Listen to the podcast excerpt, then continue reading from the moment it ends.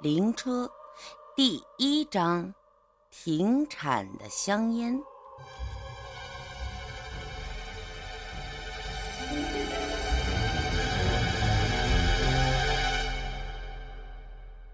在我二十六岁的时候，我已经做了四年的公交车司机了。我所在的龙华运通公司实力不怎么雄厚。随着科技的发展，快速通道的开辟，这一家老牌经营的运通公司最终顶不住了多家运营公司的竞争，落了一个解散的下场。我呢，失业了。以前我开的公交车都是老式气质动刹车的，但别的运通公司早就淘汰了这种车辆。采用了更先进的天然气，甚至是电力驱动的公交车。这种先进的公交车我根本没接触过，也玩不转。连续找了好几家的运通公司，应聘之初呢，对我都挺满意。可一番试驾之后，领导都是大摇其头：开公交不是耍杂技。这是要对乘客安全负责的，所以一连三天，我徘徊在街头，无力的挫败感席卷全身。二十六岁，正是一个男人努力拼搏的年纪，正是努力赚取老婆本的年纪。别人风华正茂，我呢，却连个女朋友都没找。我蹲在街头，拧开矿泉水的瓶盖，仰头喝掉了最后一口，眼角余光瞥见了车站站牌上贴着的小广告。我以前开公交的时候，经常看到有人在这站牌上贴广告，无非就是性病患者不用愁，某某产品解烦忧，要不就是各种办证。还有就是粘贴一些包小姐。真正吸引我目光的是一张普通的 A4 纸，上边写了这样一条招聘启事：招聘东风运通公司现招聘司机一名，要求年纪二十五周岁以上，能够熟练的驾驶蓝星公交，待遇丰厚。地址：房子店客运总站，联系人：陈伟，手机号：幺八六。而这招聘启事上所说的这蓝星公交，正是我所熟练的老式公交车。难得呀，现在还有运通公司招聘这样的司机，这不就叫山穷水复疑无路？柳暗花明又一村嘛，我抱着试试看的态度赶往了房子店。房子店在市郊外，距离市区呢很远，坐了一个多小时的公交才到。在客运总站里，我找到了那个负责招聘的陈伟，他看起来有三十岁出头。他正坐在办公室里抠着脚丫，见我进来之后，立马把脚放下去，穿上了皮鞋，走过来跟我亲切的握手。我很反感，但还是象征性的和他握了握。坐定之后，陈伟笑着说：“嘿，小伙子，你叫啥名啊？会开这蓝星公交吗？”我点头微笑，呃，说：“啊，对我，我叫刘明步。”开过四年的蓝星，哦，四年驾龄啊，不错不错。咱这边呢，缺一个上夜班的，十四路末班车，每天晚上十二点发车，从这房子店呢开到焦化厂，两点钟再回来，包吃住啊，月薪六千，你感觉行不？陈伟说的话让我当场就愣住了。我开了四年的公交车，从来没见过这样的待遇啊！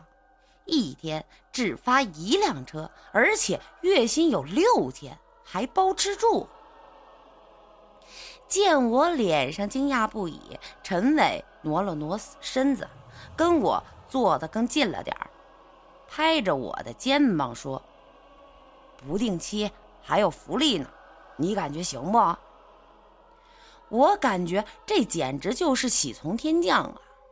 当就要点头应允的时候，谁知道陈伟又小声的说道：“不过，有一点，你得注意。”我点头，啊，那你说，你必须要准点儿，晚上呢十二点必须发车，开到焦化厂之后，顶多停留五分钟，然后呢就返回，在返回的路上啊。不准中途载客，哪怕是个快死的人，你也不能让他上车，必须在站点停车，明白不？这一点呢，我感觉很合理。公交车嘛，只能在站点停车，但郊外就没那么多的规矩，很多的时候呢，都是招手即停。在这一点上，让我感觉这东风运通公司的作风还是很端正的。但是感觉合理的同时呢，又感觉陈伟的话有点过头。这要真遇上个出车祸的，我怎么说也得停车打个幺二零吧。可是见这陈伟的脸色很是坚毅，我为了那丰厚的待遇，还是点头说。一切服从安排。陈伟呢，这才重新的笑道：“那没问题的话，今晚就开始上班吧。”我疑惑的说：“这不用试驾吗？”“啊，不用不用不用，我信得过你啊，今晚就上班。”陈伟看起来很豪迈，但我总感觉不对劲儿。这应聘流程怪怪的。一天只发一趟车，工资还这么高，应聘的时候居然还不用试驾，这……良久之后，我还是点了头。嗯，那没问题，那今儿晚上我就上班。在办公室里领了一套深蓝色的司机制服，我先回了一趟家。我住的地方离这地方也不远。租的房子也便宜，收拾妥当了东西之后呢，我就带着衣服被褥来到了房子店客运总站。晚上十一点五十，陈伟呢去宿舍找到了我，递给我一根烟，呃，递给我一根烟啊，就笑着说：“哎，小刘啊，这个先抽根烟来，咱咱俩卡一会儿。”我看了一眼手机，说。这陈哥五十分了，我还是先去准备准备吧，一会儿都该发车了。谁知陈伟笑着说：“哎，没事没事，来，哥跟你说几句啊，你一定要记住啊。第一，不到站点不准停车，明白吗？”我点头。第二呢，到了焦化厂终点站可以休息五分钟，但别超过十分钟，千万别超过，明白吗？我又点头。第三，不准在车上抽烟，更不能携带打火机，呃，这类的易燃易爆品，这你明白吗？我还是点头。我感觉这几件事都挺合理的。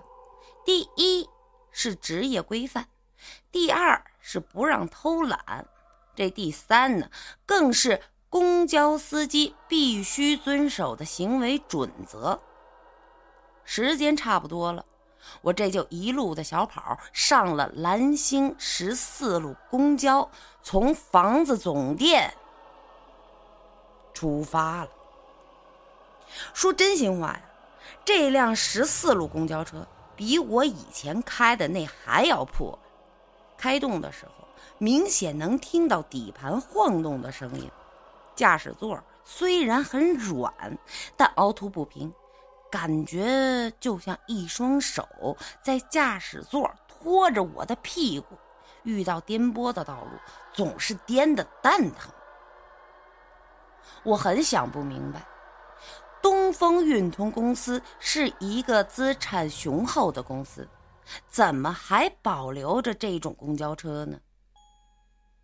开出了总站，夜晚的道路很黑，而且房子店这里距离市区实在是太远、太偏，路上也没个路灯，车头大灯的光线还很弱，开着。特别的不舒服。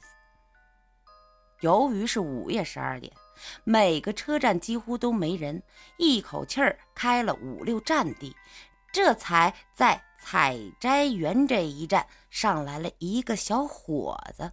看到我第一眼就惊讶地说：“哎呦，这换师傅了呀！”